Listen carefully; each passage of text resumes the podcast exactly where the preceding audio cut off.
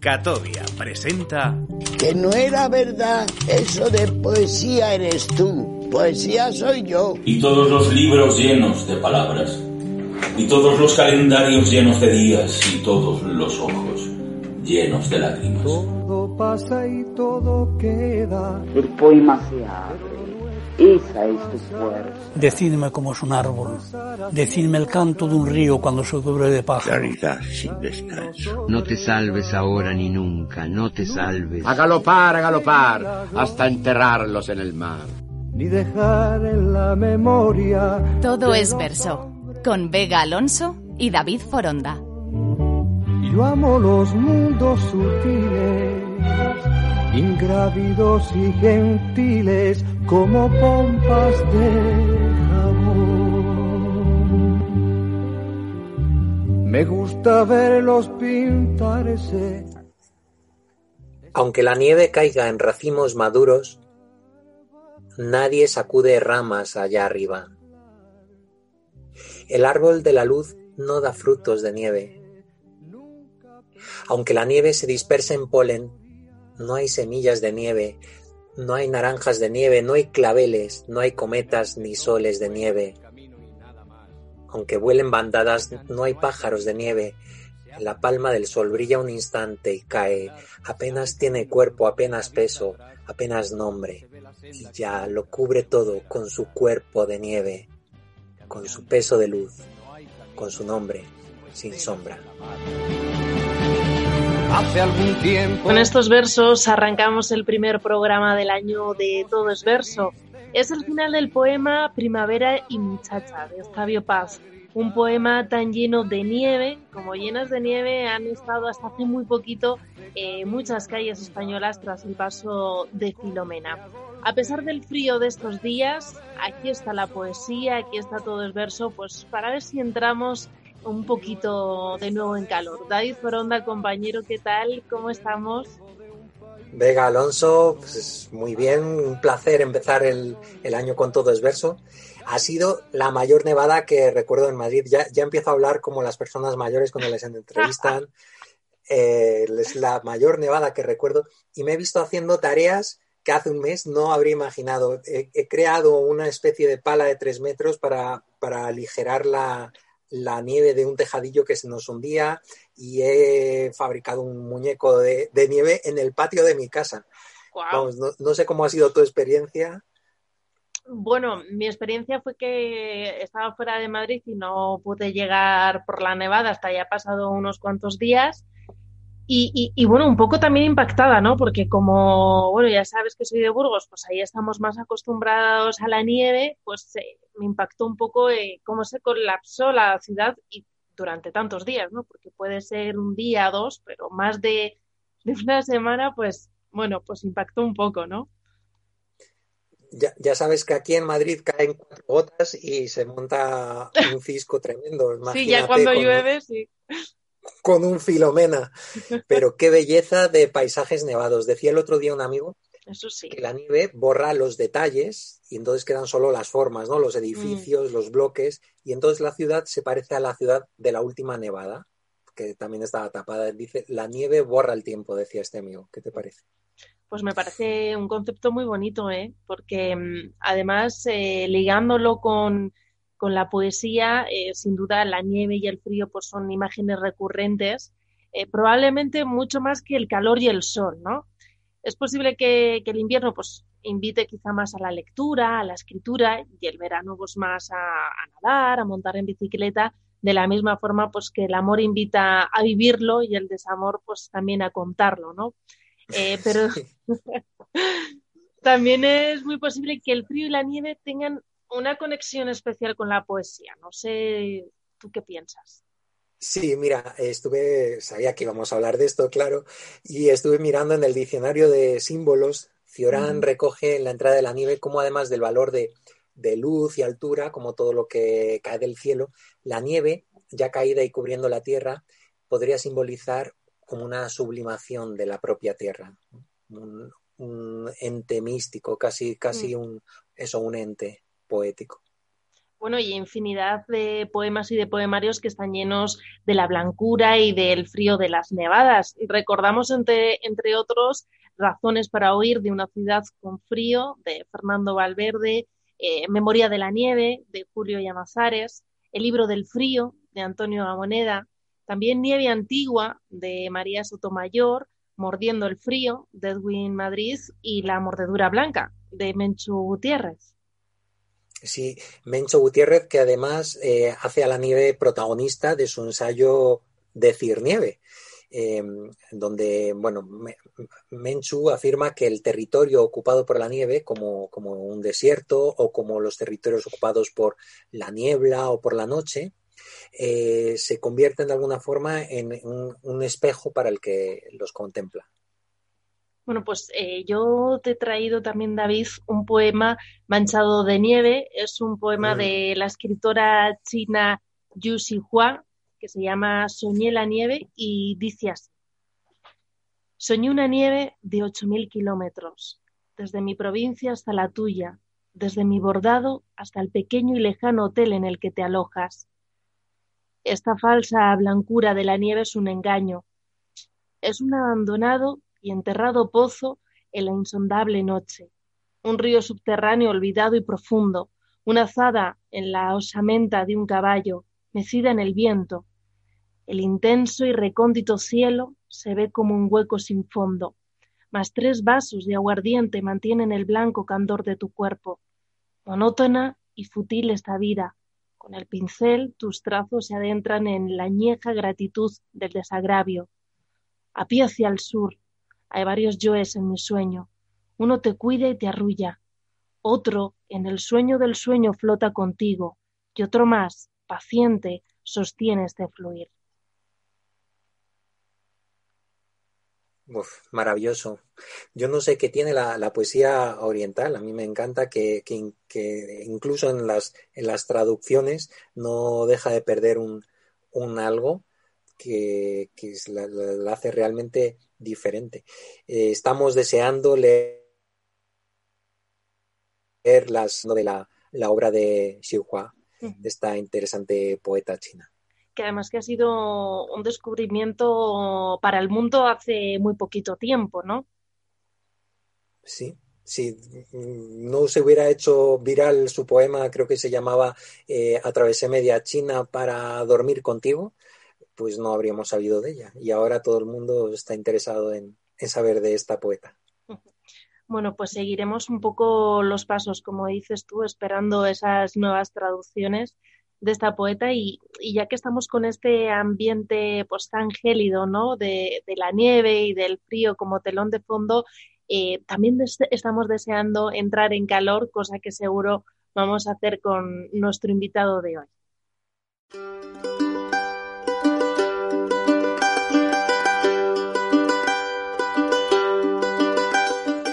Poeta italiano afincado en Madrid desde hace más de 20 años.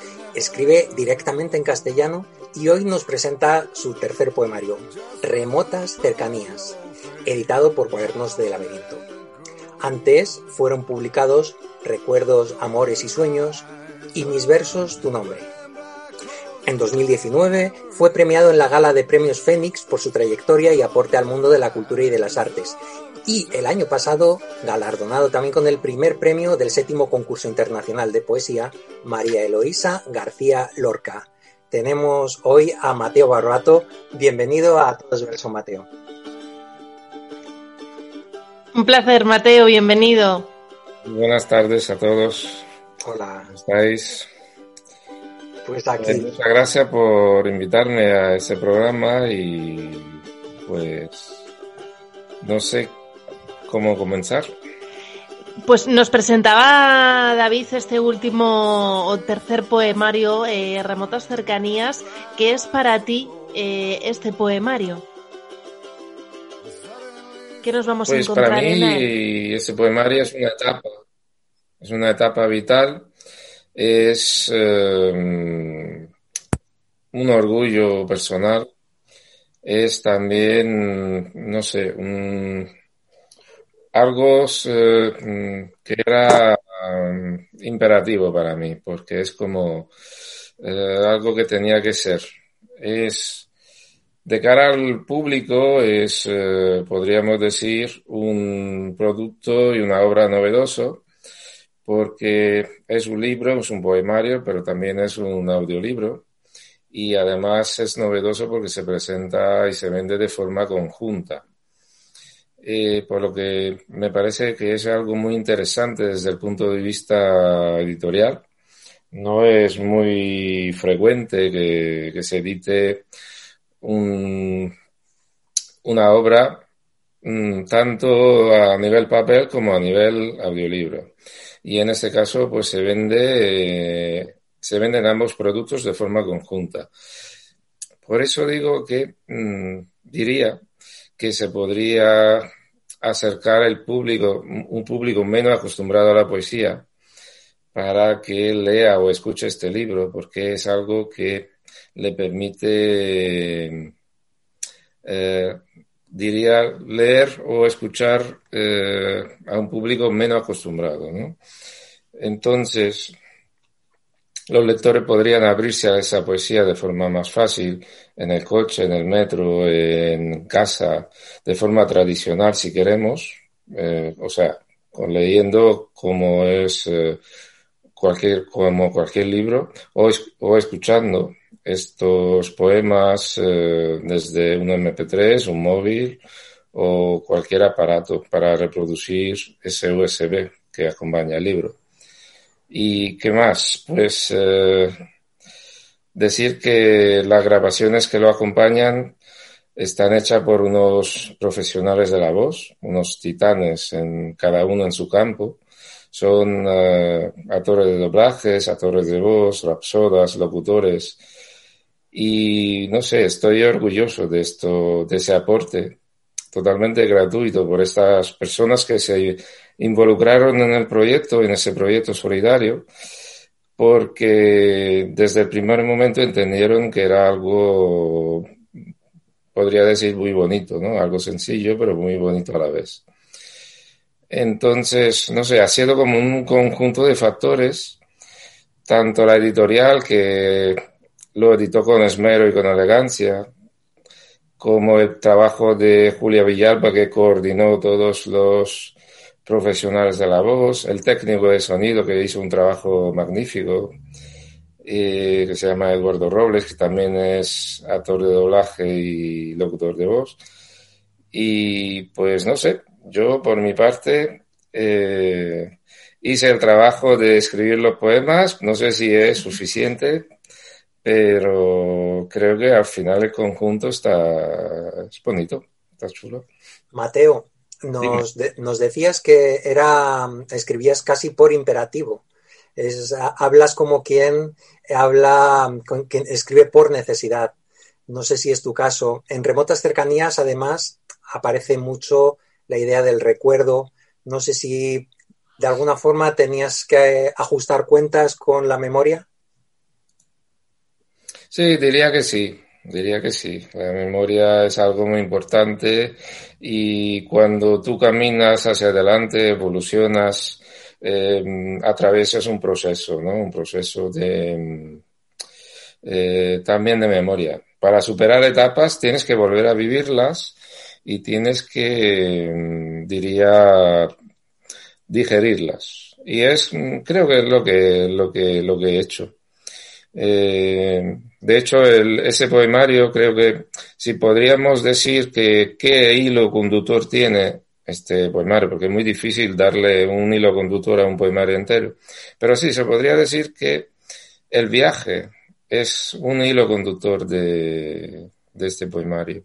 Viaje de, a través del tiempo y del espacio, ¿no? Viaje hacia los lugares de la infancia, hacia la casa de tus abuelos, hacia el pueblo natal, hacia los amores de la juventud, hacia los, eh, digamos, un tiempo pretérito que ya no existe, pero que te sigue acompañando.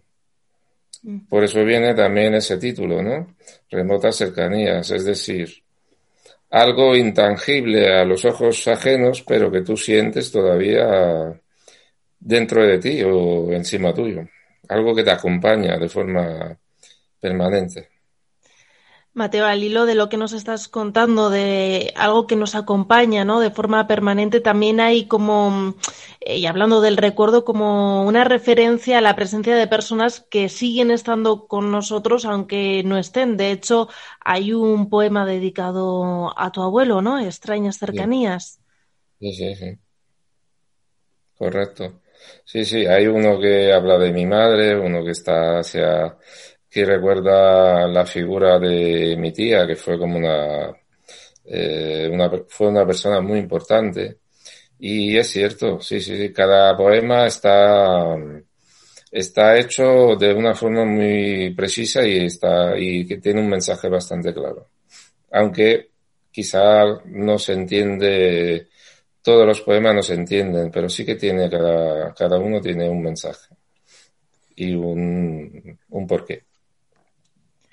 Leo, nos comentabas eh, esta idea, esta innovación de incluir también las, las, las, voces recitando tus poemas. ¿Cómo surge esta, esta idea novedosa? Pues eh, esta idea novedosa surge cuando presenté mi segundo poemario.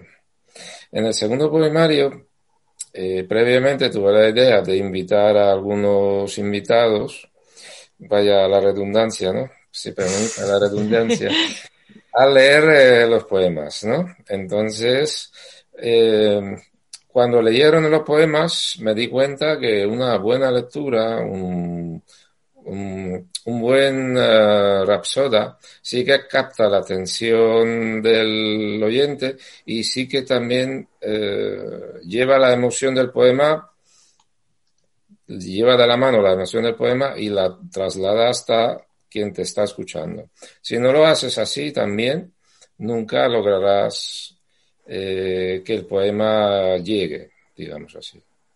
Entonces, esta idea de que mmm, los poemas sean leídos por buenos rapsodas, esta me nació en ese momento. Y como tengo una amiga que se llama Sandra, que también es actriz de doblaje y tal, nació con ella esta idea de hacer algo musical y grabado en un estudio. Y luego fue, esta idea se fue, hubo como cierta um, evolución. Y ahí entró mi amiga Julia, que conoce muchísimos actores de doblajes y locutores y demás, que me introdujo a la idea de montar algo más, más grande todavía, ¿no? Como 36 personas que participen y que cada uno interprete un poema. Cosa que, que también creo que es algo interesante porque si no te gusta la, la voz de alguien, pues acabe vámonos, ¿no? Porque puede que no te guste ningún poema. Sin embargo, si uno no te gusta, pero los demás sí, o unos cuantos sí te gustan, como me pasa a mí, que hay como, podría decir que unos 10 me encantan, otros sí me gustan, pero unos 10 me, me encantan y me llevaron casi a, en algunos, a casi a llorar, ¿no? Por, por interpretarlo de una forma tan sublime, tan bonita. Y pues eso, que 35 profesionales que lo hicieron de forma totalmente espontánea y que además, eh, ¿cómo decirte? Eh, recortaron parte de su tiempo libre para participar y para, para grabar cada uno su, su poema. Me pareció chulo, chulo de su parte, muy bonito. Pues Mateo, tenemos preparado algunos, algunas de estas voces eh, de esas 35 personas que nos comentabas y si te parece, escuchamos uno de ellos. Claro. Y ahora lo, lo comentamos. Muy bien. Volver. Aún te pienso con el rostro de siempre. José Ángel Valente. El pasado revive en sus calles mi avance se pierde en su memoria. Un camino de imágenes revolotea por las avenidas de mi mente. Mis dedos hurgan en las estrías del tiempo. se abren paso a través de los muros de una casa de antaño. Confundo estoicamente lo que soy con el ruido fantasmal de los recuerdos. Mi abuela, ama de casa, me espera con la comida enmohecida. Mi abuelo, marinero, sigue evocando las travesías de su barco fantasma. Mis amigos de visita me reciben alegres pese a la distancia de nuestras biografías. Mis padres atesoran la infancia del tiempo en la mirada.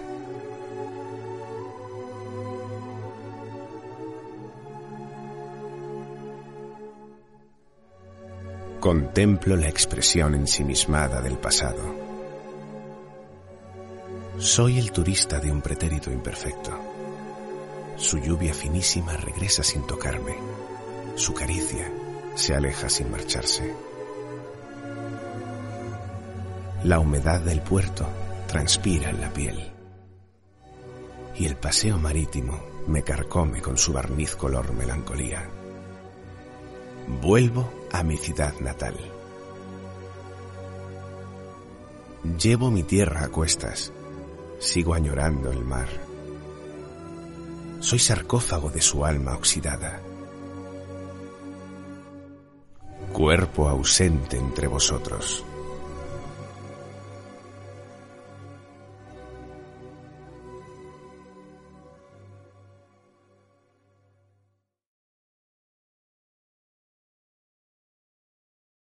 Pues ahí teníamos, ¿no? Eh, una de esas voces que nos destacabas, Eduardo Robles, con Volver. Yo creo que lo, lo borda, ¿eh? lo hace. madre mía. Mm. Creo que cualquier texto, bueno o malo que sea, te lo, te lo pone en un pedestal, no sé yo. ¿eh? Aunque yo creo que este poema está bien, pero que te, te pone la guinda al pastel, lo hace tan tan bonito, ¿no? Tan, lo interpreta tan bien. Sí. Un, un, poema que también habla un poco de, de, esa ciudad natal que nos comentabas al, al principio. Eh, decía David también en la presentación que mmm, llevas años ya sentado en Madrid. Eh, no sé si echas de menos tu ciudad natal o, o es una remota cercanía. Pues claro, echo de menos una mi tierra, porque yo soy napolitano, vivo, bueno, he vivido en un pueblo cercano eh, que se llama Castelamar, de Istavia. Es, mmm, mi familia está allí, entonces cada vez que puedo eh, voy para allá para visitarles. Eh, cada vez que voy, noto pequeñas diferencias y por eso um, vivo en la piel, ¿no? La diferencia entre cuando era pequeño y lo que veo ahora si voy. Hay cambios que son, también te, te acompañan porque la vida, eh, la vida cambia y tú cambias con ella. Y entonces, pues he intentado trasladar a, en el papel esos cambios y mis sentimientos a lo largo de, de esos años, ¿no? De ya vivir mis raíces a la distancia, sentirlas en la piel e intentar transmitir lo que yo siento y que nadie está viendo. El barbato escritor nace en Nápoles, nace en Madrid. ¿Dónde está el origen? Porque comentábamos también al principio, tú ahora ya escribes directamente en castellano. No sé si es así. Sí, correcto. Sí, sí, sí. Creo que sí, que el, escritor nació aquí, en tierras eh, hispánicas. Eh, en Nápoles eh, quizá era algo latente, ¿no? Que había un escritor latente, pero no... Quizá escribí alguna vez por juego, pero no hice más que eso. Quizá no, no confiaba, ¿no? En esa... En, en el hecho de abandonarse, en el hecho de, de hacer algo que te gusta, no, quizá no, no tenía, no me atreví, porque no confiaba en ello. Aquí sí, aquí poquito a poco empecé a escribir, a escribir malos poemas, evidentemente, pero no, no me importaba.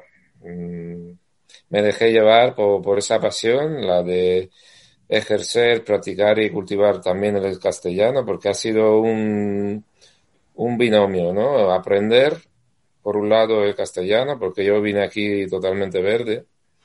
No he estudiado aún español, no he hecho cursos de español. Nosotros tampoco. Eh, bueno, los del cole. Has ido a colegio, digo yo. Yo fui a la, a la, universidad, pero hasta los 26 años no, no decía, no sabía ni hola, que es lo que significaba. ¿eh? O sea, no sabía ni eso. Luego, claro, conocí a mi ex mujer y de ahí salió, salió todo.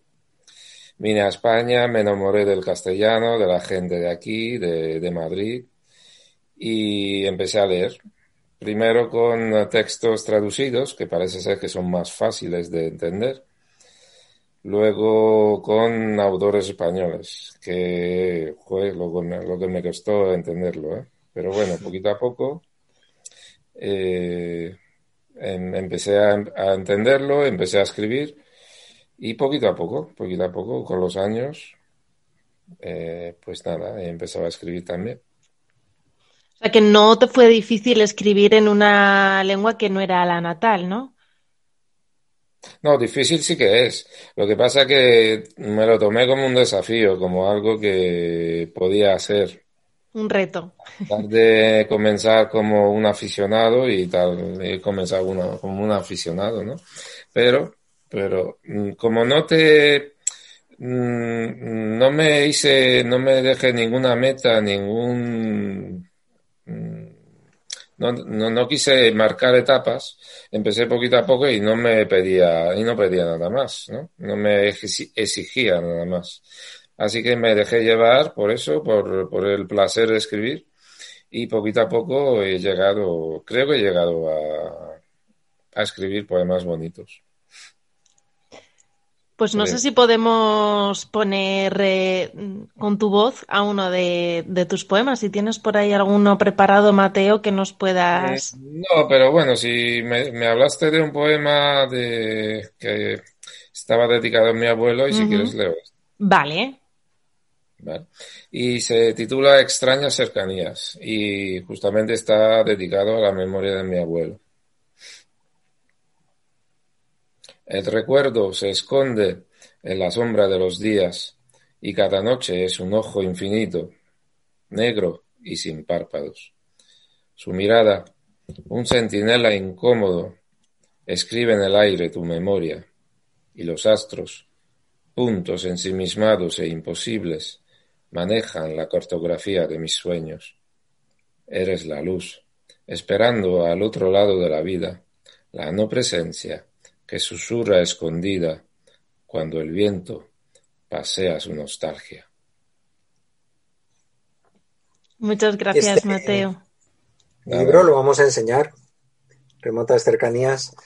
Está editado por Cuadernos del Laberinto. Lo repetimos por y bueno, todos los interesados pues ya lo, lo pueden buscar. Ahora si no se pueden acercar a las librerías porque les han confinado en su barrio o en su pueblo, es mucho más fácil que antes pedirlos online. Así que, mm. ¿algún consejo para que lleguen más rápido, Mateo? ¿Algún sitio donde pedirlos directamente a editorial, las librerías, todos tus libros? Sí, puede pedirlo en cualquier librería porque está. Eh, no, no, no la conozco todas, pero está en muchas librerías. Pero bueno, también la puede pedir de forma online, como decías, tanto la Casa del Libro, la FNAC o en Amazon todo el mundo casi pide en Amazon, aunque no me parece bien, porque las pequeñas librerías también tienen que sobrevivir.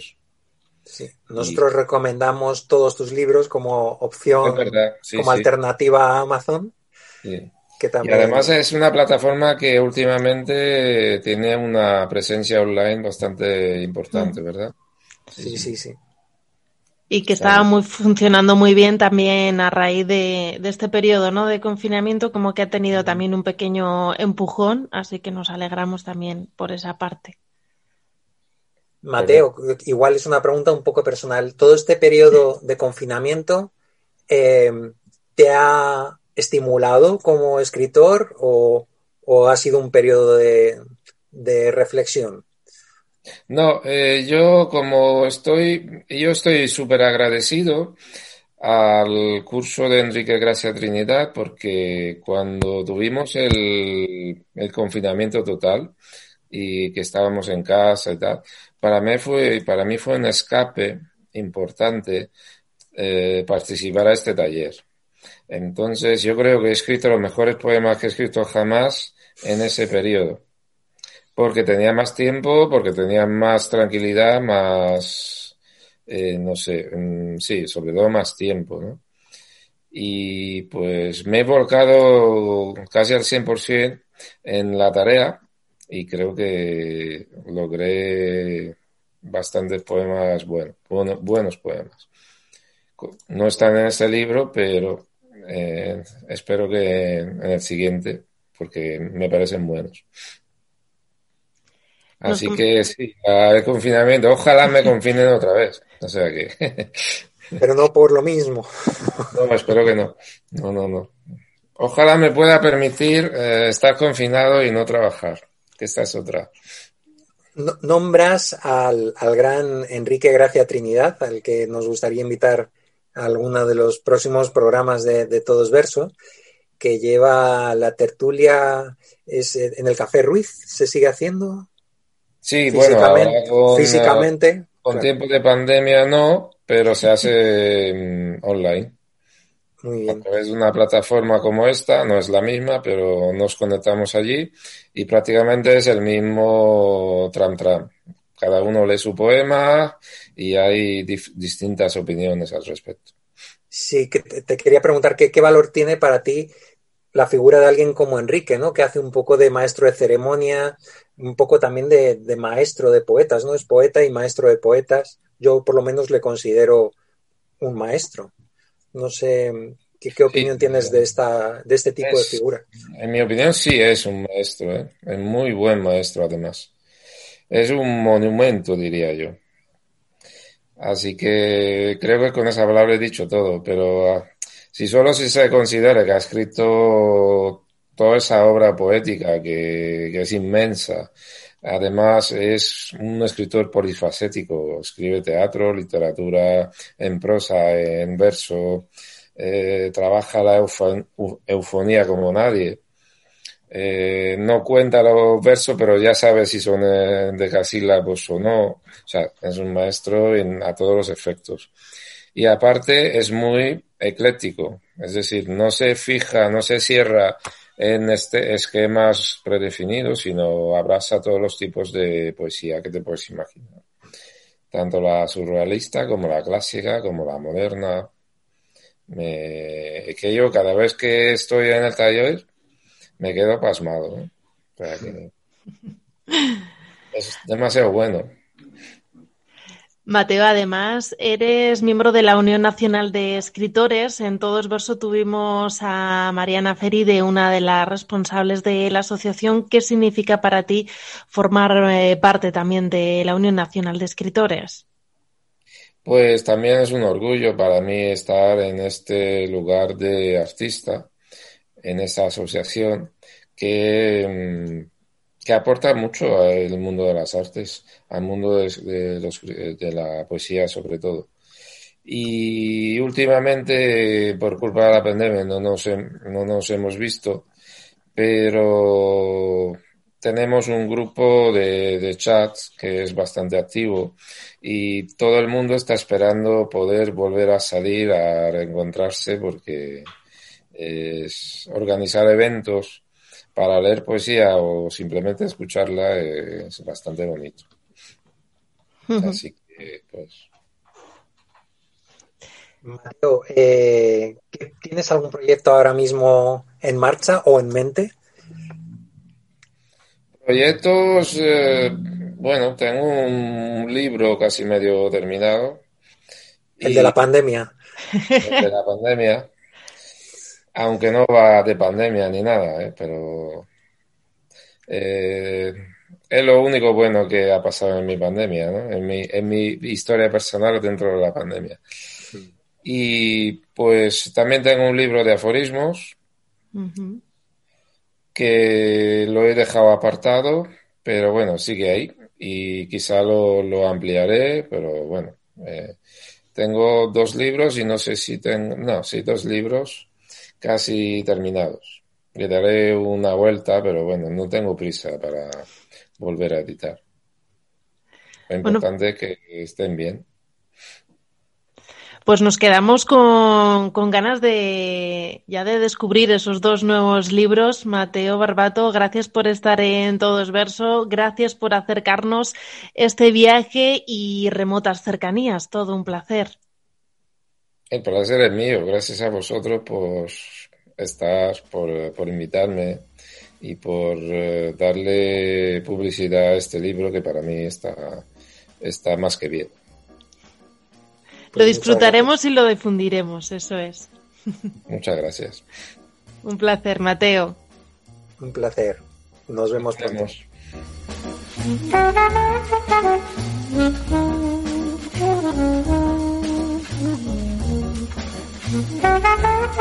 Seguimos hablando del frío y de la nieve que nos ha acompañado estos días en nuestro recorrido por librerías con nuestra sección Un libro pendiente.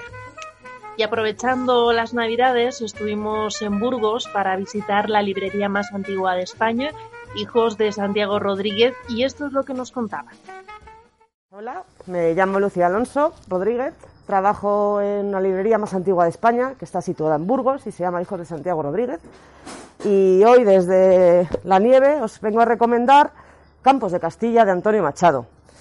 Es un clásico de la poesía española ¿Y por qué os lo recomiendo? Porque, primero, porque fue el primer libro de poesía que me leí eh, por voluntad propia, sin intermediarios, profesores, eh, amigos. Em, segundo, porque me parece que es una poesía que es accesible a cualquier persona, le guste leer o no le guste leer. Y tercero, porque se lo quiero dedicar a todos los burgaleses y a todos los castellanos que lo están pasando tan mal, bueno, como en otras provincias, pero como es la mía, yo se lo, yo se lo dedico a los míos. Eh, porque leyendo eh, te puedes ver en esta poesía, puedes ver a tu familia, puedes ver tus recuerdos de infancia, puedes ver el pueblo donde vienes, puedes ver los campos que te han rodeado siempre, los campos de Castilla. Y entonces es como viajar otra vez a tu tierra y estar en tu tierra, pero sin salir de un libro. Eh, pues esto es, y espero veros pronto por aquí. Muchas gracias, chicos.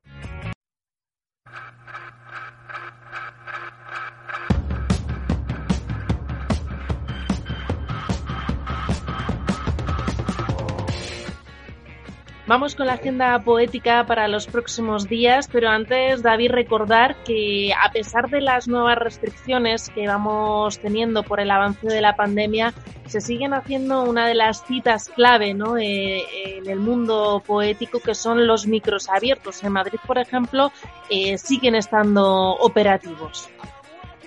Sí, afortunadamente hay algunos de estos lugares de encuentro que que están empeñados en hacer de la cultura algo seguro, la cultura segura.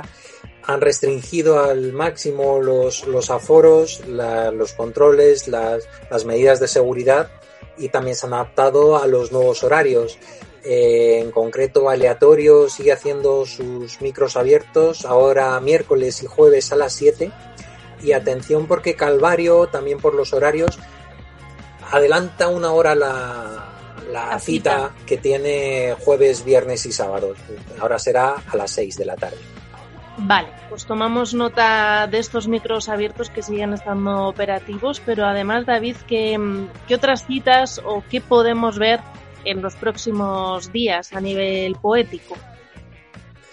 Bueno, pues la Biblioteca Nacional de Madrid acoge una exposición sobre la vida y obra de Concepción Arenal, escritora, periodista y poeta, de la que es conocido también su implicación con el derecho de las personas encarceladas. Esta exposición se podrá ver hasta el 4 de abril. Tenemos tiempo, así que hay, hay días para, para conocer la vida y obra más en profundidad de Concepción Arenal y mm, en, en Todo es Verso tuvimos también la temporada pasada a Miguel Ángel Delgado, que ahora mismo acaba de publicar, bueno, hace poquito tiempo un nuevo disco y dentro de lo que las medidas de la pandemia van permitiendo, como decíamos antes, pues está dando también eh, algunos conciertos. El próximo tendrá lugar el 7 de febrero y será en el Rincón del Cabo, en Madrid. Sí, y si queremos mezclar poesía y teatro, tenemos la obra Una noche sin luna, que recoge entrevistas, charlas y conferencias de Federico García Lorca, así como fragmentos de sus obras y algunos de sus poemas. Eh, está en cartel durante los próximos meses, recorriendo la geografía española. Así que, bueno, son citas a largo plazo que, que podemos eh, ajustar un poco a, la seguridad y a la prudencia. Eso es. Citas que vamos apuntando en nuestra agenda, David, y para despedir eh, nuestro podcast de hoy, eh, vamos a hacerlo con un poema de nuestro invitado, de Mateo Barbato, en la voz de Coral Balas. El color de la vida.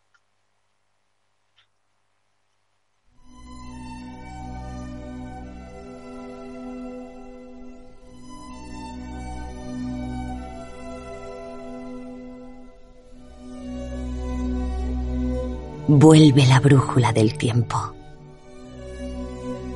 Se agrieta la piel, abriéndose al pasado. Penetra en mí la luz de lo que fuimos. Hago sintaxis de memorias. Mezclo las pérdidas y los pronombres posesivos. Vierto las palabras Reúno los celos y las caricias. Descubro los silencios soleados de las fotografías. El presente es un momento ínfimo que muere sin despedirse. La libertad, un fracaso lleno de futuro. Somos sombras sin piel silueta de aire y silencio, sueños entumecidos, susurros oxidados, tristeza de unas nubes que aguardan su llanto para mañana. Nos queda el abrazo y la lentitud, la libertad de entregarnos al color de la vida.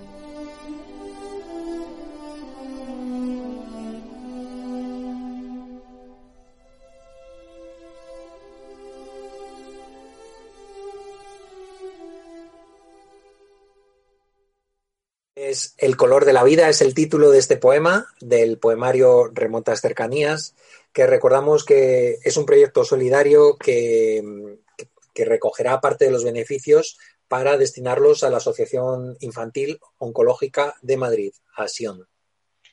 Pues así nos despedimos, compañero David Foronda, todo un placer, un podcast más.